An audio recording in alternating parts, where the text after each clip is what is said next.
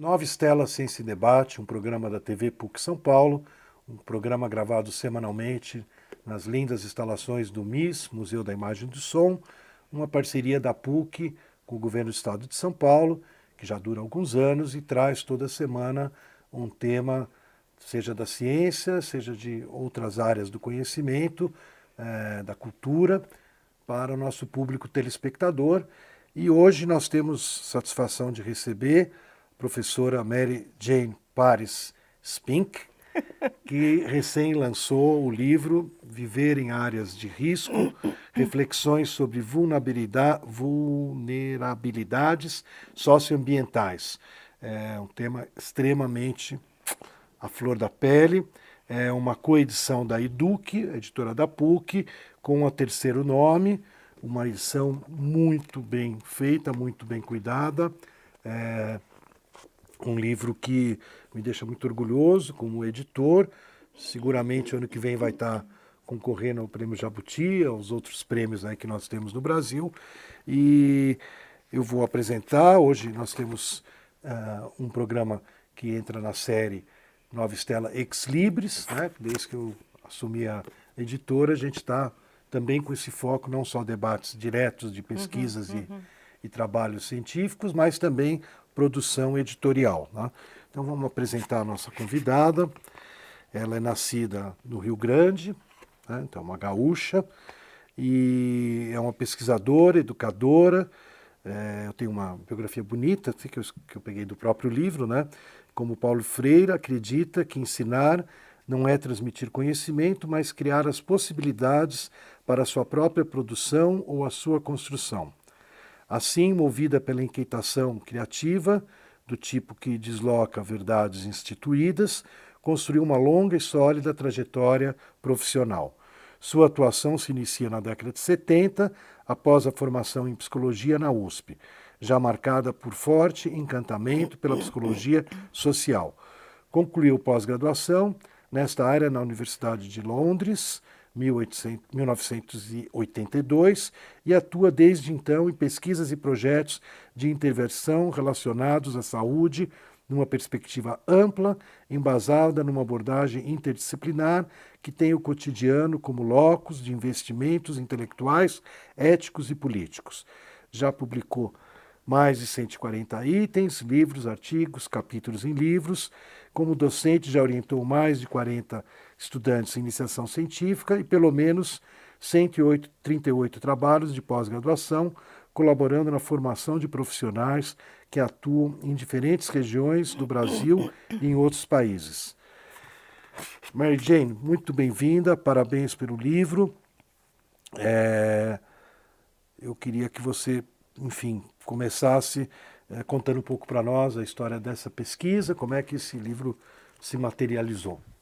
Tudo bem, eu gostaria de começar parabenizando você por essa iniciativa do Nova Estela. Andei vendo alguns dos vídeos, achei fantásticos, então parabéns e muito obrigada por essa oportunidade de falar um pouco sobre o livro. Né? Eu acho que eu começo com o espanto que todo mundo tem de que uma psicóloga social trabalha com risco. Tá? E eu sempre esclareço, espera, não é bem análise de risco, gestão de risco, mas é o uso da linguagem do risco para governo de populações. E isso se aplica certamente a essa questão de gerenciamento dos riscos, como aconteceu agora no prédio no Largo do Paissandu. Né? Havia toda a possibilidade de gerenciar riscos, houve laudos de bombeiros, laudos de defesa civil, e, no entanto, o prédio incendiou e desabou. Né? E isso é uma coisa, uma preocupação recorrente, principalmente nas áreas de maior vulnerabilidade. Né? Então, eu trabalho, sobretudo, na periferia sul, mais precisamente né, na Prefeitura Regional de Emboimirim, que é uma região extremamente carente. Né? É mista como tudo, né, José? Porque ah, essas regiões de periferia mesclam ah, condomínios de luxo, poucos, né? Ah, loteamentos regulares, loteamentos irregulares, ocupações de vários tipos. Né? E é uma área de mananciais. e, como tal, é uma área também vulnerável do ponto de vista geográfico. Né? Então, as pessoas constroem, eu costumo dizer que aquelas casas não desabam na chuva porque estão tão coladinhas umas outras uma que outra. uma apoia a outra. Né? E, uh, então, é uma região, como é São Paulo, como é o centro, como são as ocupações do centro também, onde há um cruzamento de uma série de o que eu estou chamando de vulnerabilidades. Né?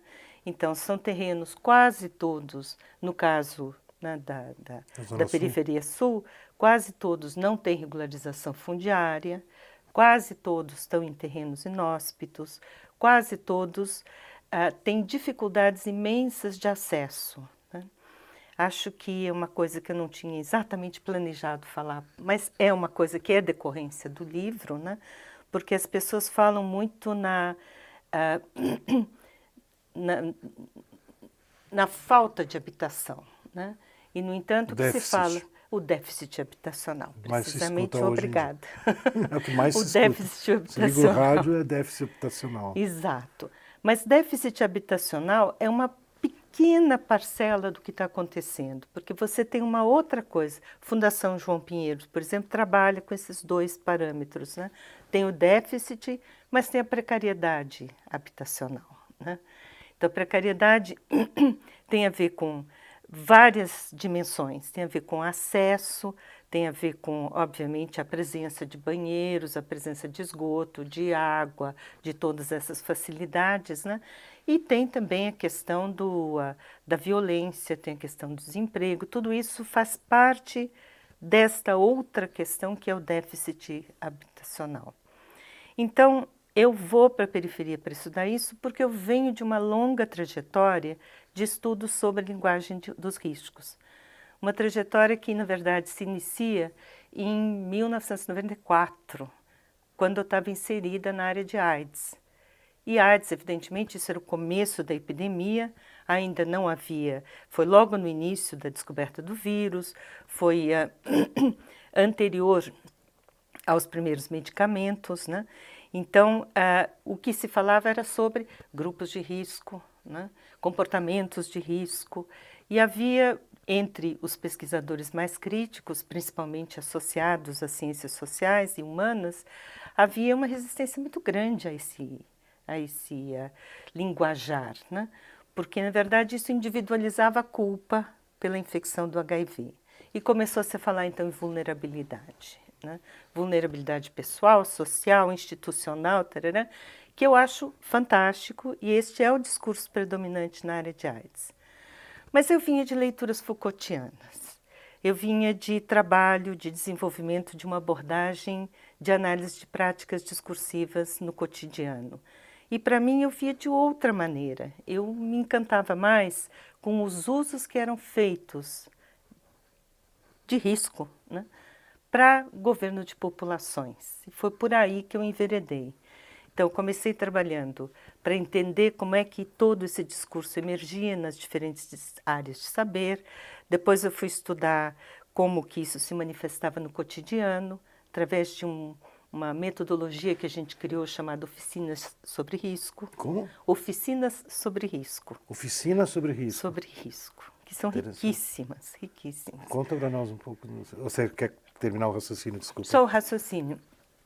E daí eu fui, então, trabalhar com a gestão do tabaco, gestão, então, aplicação do discurso do risco na área de saúde coletiva, que é de onde eu venho, né? E, finalmente, para uma área que sempre me encantou, vai ser meu próximo livro, que é sobre risco-aventura. Risco como aventura. Então, é a mercantilização dos esportes de aventura, da, da, do discurso sobre adrenalina, por exemplo. Então, você queria saber das oficinas sobre o risco. Elas são muito fáceis. Elas têm três etapas. A primeira etapa, a gente pede para as pessoas escreverem numa tirinha de papel o que vem à cabeça quando se pensa Pessoas que moram nessas regiões. A gente variou muito. A gente estudou populações diversas. A última oficina sobre risco que eu fiz foi lá na região sul e foi com visitadoras. Então, tinha SASF, uh, tinha as agentes de saúde, tinha as missionárias, né? eram pessoas que então tinham que circular no território. Eu queria entender o que, como é que elas viam e gerenciavam risco. Né? Essa é uma parte muito rica da pesquisa, mas eu fui andando. Né? Então eu fui do tabaco, que é uma questão essa também é internacional, né? mas tabaco, no fundo, toda a gestão do tabaco vem por meio de uma série de uh, tratativas, de tratados internacionais. Né? E me encantei pela questão, então, da gestão do risco no cotidiano, que foi que me levou para entender um pouco da defesa civil e depois para perguntar a grande pergunta: por que, que as pessoas moram em áreas de risco? E aí eu me deparei com todo um outro panorama, que é o panorama, evidentemente, do urbanismo, né, do desenvolvimento urbano desordenado da cidade, das questões que, na verdade, o que confesso me angustia, que é a contraposição entre os direitos à moradia e o direito, por exemplo, de preservação dos mananciais ou das áreas né, de... Esse é um tema que eu vi no livro que é bem forte, né? É bem forte. Esse é o tema que acho que eu diria que me angustia mais, porque nós temos, é, então, de um lado não há dúvida que há um déficit habitacional, não há dúvida que há uma carência de habitação, mas do outro lado você tem uma questão também candente, que é a necessidade de preservação, por exemplo, de água, né? numa cidade como São Paulo, né? E toda vez que eu vou, e eu vou com frequência, porque eu frequento o Fórum em Defesa da Vida, né, que se reúne uma vez por mês lá na Sociedade Santos Mártires, frequento também o Fórum de Pesquisadores e estou lá por causa da nova pesquisa que é sobre moradia digna. Né? Então eu estou lá e toda vez a gente escuta de mais uma ocupação. Né? E esse é um tema que você vai me perguntar certamente, como é que eu fico diante das ocupações. Né?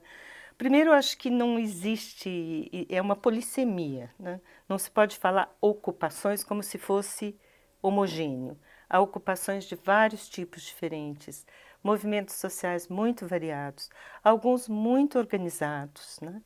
Quando houve a invasão da. Invasão não, não se pode falar, ocupação. A ocupação da Nova Palestina, né? Eh, eu fiquei abismada, revoltada, inclusive, que o fato de que o padre Jaime ia lá benzer todo mundo, etc. Mas aos poucos eu fui entendendo que havia um planejamento ali, né? havia um cuidado, havia uma análise, havia uma preocupação com a preservação do ambiente, das minas, são tantas minas naquela região. Aí eu contrasto com pelo menos duas outras ocupações que eu conheço, uma beira da represa à beira da represa. A Billings, né? Não, da, da Guarapiranga. A Guarapiranga. Da Guarapiranga, Guarapiranga. com uh, ruas abertas com tratores da prefeitura. não vou discutir isso, não vou adentrar por esse campo, mas você pode adivinhar como é que se deu essa ocupação, quem é que está por trás dessa ocupação. Então, ocupações são muito diversas. E não há tem, legislação não falta, tem legislação de todos os tipos, tanto municipais, quanto estaduais, quanto federais, né? E aquela área não deveria ser ocupada, pensando não nas necessidades de hoje, mas nas necessidades futuras. Né? Então, se você destrói aquelas minas todas, mata represa, né? A, represa, eu não vou te dizer porque eu sou péssima em números, mas eu acho que é mais ou menos uh, 25% da, da população da cidade de São Paulo usa a água daquela represa. Acho que até mais, hein? mas eu não sou muito boa de números. Uh, então você vê, toda vez que conversamos a respeito disto, lá na região, a gente se choca com esses dois direitos, né? São direitos que não deveriam se casar, né? Seria possível, talvez, mas falta empenho político. Eu diria que falta empenho político, sobretudo, né? de fazer um planejamento ambiental que pudesse suportar as duas coisas, né? Então, moradia digna, porque ah, muitas das moradias uh, que se encontra por lá, acho que você viu várias fotos no livro, são muito precárias, à beira de córregos, ah, não córregos lindos que passam no fundo do jardim, né? mas córregos que são esgotos a céu aberto. Né? Então você vê que são muitos, ah, muitos problemas que, ah, com os quais a gente se depara. Né? E você quiser que eu continue o monólogo, mas me interrompe se você quiser.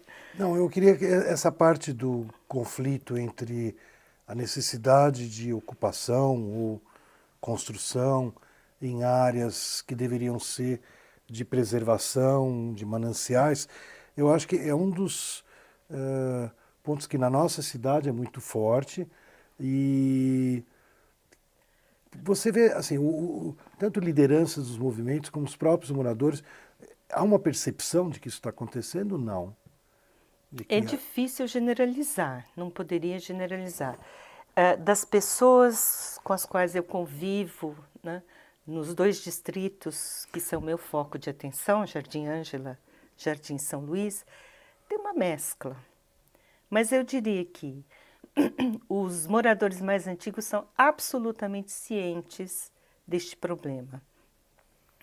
E é interessante porque, ao mesmo tempo que eles estão cientes do que está acontecendo, eles também se sentem culpados, porque eles dizem: Eu não sabia que era uma área de mananciais quando eu vim morar aqui nos anos 70, nos anos 80. Todo esse discurso de preservação ambiental é posterior. Né? Mas eles estão cientes, eles sabem. Né? Ah, então, existe, são pequenos focos, mas existe sim uma conscientização da importância de preservar as minas, hum, por exemplo. Né? Ah, e, ao mesmo tempo, uma, uma ganância imensa. Né? Eu costumo dizer que especulação imobiliária não acontece só nas elites. Né? Tem especulações imobiliárias de diferentes tipos. Né? Então, tem acusações variadas de que as pessoas ocupam para construir uma casa para alugar, não para morar, certo? Isso de fato ocorre? De fato ocorre, de fato ocorre. Ah, não invalida o déficit habitacional, certo? Não invalida.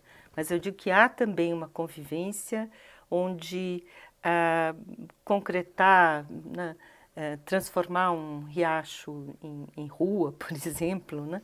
É, nós ah, tivemos Os... aqui no Nova Estela, acho que o ano passado, um jovem que, que a gente também procura, às vezes, quando a gente tem oportunidade, trazer pessoas que já estão atuando, tiveram uma formação acadêmica, mas estão atuando numa ONG.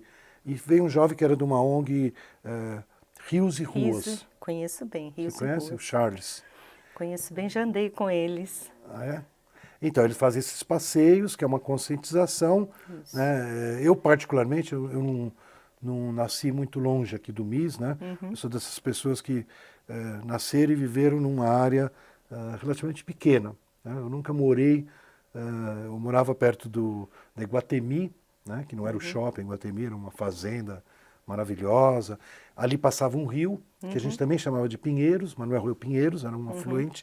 Pequeno, é, pequeno assim, em termos, né? A uhum. gente mal lembra de como eram os rios na nossa cidade. Uhum. Não tem mais rios. Não, Foram estão todos subterrâneos. Tudo subterrâneo, né? E eu me lembro, ele era tão presente, né, que para a gente chegar no campinho de futebol tinha que passar um, uma parte do rio que vinha da nascente, que geralmente era pequena, mas com chuva aquilo ficava caudaloso. Uma vez um menino uh, se machucou e foi arrastado e acabou batendo a cabeça numa pontezinha que tinha na Iguatemi e morreu. Né? Foi uma coisa, nunca imaginava que aquele rio podia matar alguma pessoa, né? Mas, então, na, na, na cidade, né, mais centro, bairros centrais, né, uh, os rios desapareceram. E o que a gente tem, o que você está dizendo, você quer dizer que junto às represas a gente ainda tem muito rio que ainda não desapareceu. Né? Pequenos córregos, né? Pequenos acho córregos. que Rio mesmo, acho que tem o, o, o Emboi. Mas são pequenos córregos importantes na alimentação da própria represa. Né? É, existe o programa Mananciais. Né? E o programa Mananciais visava fazer essa conciliação entre moradia e preservação ambiental. Mas ele não foi, ele foi implantado apenas em pequena parcela. Então, este projeto visava, sim, transformar os rios em parques lineares, por exemplo. Né? Mas hoje em dia tudo isso implica em remover pessoas. Né? E remover pessoas, vocês estão escutando, uh, todo mundo já sabe, todo mundo sabe que as pessoas recebem R$ 1.200 de imediato, depois 400 reais durante um ano. Né? Bom, uma das histórias que eu conto é da favela Erundina. Que, eu vi, eu vi, conta um pouquinho dessa. Né? Então, favela Erundina, como outras tantas favelas da região, está na pior região possível. Então, o que se fazia? Loteamentos, né? Aí a parte pior, que em geral eram lixões e daí por diante, ficava ao Deus dará. Ou para se transformar em parque, ou para ser usada. Vários céus foram construídos nessas parcelas que foram sobras, digamos, né, de loteamentos. Né? E Erundina, me contam algumas pessoas da região, né, era um lixão, então já era um terreno impróprio para construção. E, e, é uma região que tem minas também, né? então o terreno é um terreno vulnerável. Né? E não se sabe exatamente, tem várias versões de por que, que ocorreu isto, mas uma delas é que havia uma obra da Sabesp e que ah, alagou, digamos, né, subterraneamente também, ah, tornou os terrenos muito fragilizados. Né? E os gatos, né? não miau, os gatos, os gatos de, de, de para levar água para cá e para lá, que muitas vezes são antigos, né? ou são feitos de uma forma precária. Né? Então, com isso tudo, o terreno começou a ceder e as casas começaram a apresentar rachaduras. De novo, isso é uma tragédia individual para cada um. É anunciada do ponto de vista mais geral. Né? Uh, foram muitas casas, né? não lembro o número, mas. Uh, mas é uma tragédia individual também, porque as pessoas veem, não é que as pessoas não conhecem os sinais, né? Isso acho que a Defesa Civil já tem feito um trabalho muito intenso de uh, conscientização sobre os sinais de deslizamento, né? Então, poste que fica torto, árvore que fica torta, rachadura que aparece, né? Tem uma série de sinais. Mas as pessoas não querem sair da casa. Porque se sai da casa, vai para onde? Hum? Então, foi quando começaram a realmente aparecer rachaduras muito sérias no chão, na parede, etc., que a Defesa Civil interviu e retirou as pessoas. O que, que aconteceu? Né? Tudo bem, eles iam receber aluguel social. Imediatamente, o aluguel na área subiu. Né? E as pessoas, além do mais, diziam: Olha, não consigo encontrar porque eles não aceitam crianças porque crianças ah, destroem, fazem. Não, é, São casas danificam, de aluguel. Casas de aluguel. Danificam o, não, o imóvel, então crianças não são bem-vindas. Né? Cachorros não são bem-vindos. Então, a dificuldade de encontrar, além do mais, além do fato de que o preço do aluguel sobe, né? além do mais, uh, do, do preço propriamente dito, tem essa questão muito séria de não conseguir encontrar um lugar parecido com aquele. Que as pessoas fazem melhorias, isso que me encanta nessa próxima pesquisa. As, as pessoas investem muito na melhoria de suas casas. Tá? Desde a, na, a gente passa na rua, tem moradores de rua com, com bibocas e eles decoram, etc. As pessoas melhoram, as pessoas dão dignidade para o lugar onde moram. Sair do lugar é complicado, financeiramente complicado, emocionalmente complicado, uh, desterritorializa. Né? Então, as crianças vão ter que mudar de escola, o centro de saúde vai ser outro, então há uma desterritorialização que também é complicada. Né? E esse, nesse caso aqui foi feita a remoção? Sim, as casas foram derrubadas. E em termos dos mananciais, está preservado? Não, porque não é uma região. Ah, não é uma região. Veja, uh, eu acho que ele nem contaria como uma região de mananciais, Entendi. mas tem minas. Porque toda aquela região tem minas. Né? Então, uh, seria uma oportunidade né, de rever e de urbanizar a área. Mas tem dificuldades múltiplas, né? Desde a vontade política. Nas, nas, áreas que você pesquisou, são moradias onde as pessoas estão há muito tempo nelas ou varia muito? Varia, também? varia muito, mas uh, uh, tem levas de ocupação, ocupação aí no sentido mais genérico, né? De ocupação desse território, né? Uma primeira leva tem a ver com a própria construção da represa. E aí foram vendidos muitos lotes do lado, né, mais longe da cidade, como chácaras. Né? Então, essas muitas dessas chácaras viraram condomínios que existem até hoje, que são condomínios, digamos, de luxo, né? Certo? Beira da represa. Barco. Barco. Uh, europeus, certo? Aí você tem uma segunda leva, que é quando começa. A gente esquece isso, José que aquela área, né, beirando o, o, Rio Pinheiros e toda a região de Santo Amaro, foi uma área industrial fortíssima, era o segundo polo industrial, ABC e Santo Amaro. Né? É, metal Leve, Monarque, né? fala os grandes nomes, estava tudo instalado lá. E essas indústrias trouxeram né, mão de obra, principalmente do Nordeste e, e do Norte de lá. Minas. O mais próximo que era era Jardim São Luís. Foi a primeira área a ser ocupada por operários. Agora eu vou ter que te interromper, deixa eu te explicar. O tempo do nosso programa de hoje já terminou. Eu vou convidá-la para voltar aqui no Nova Estela.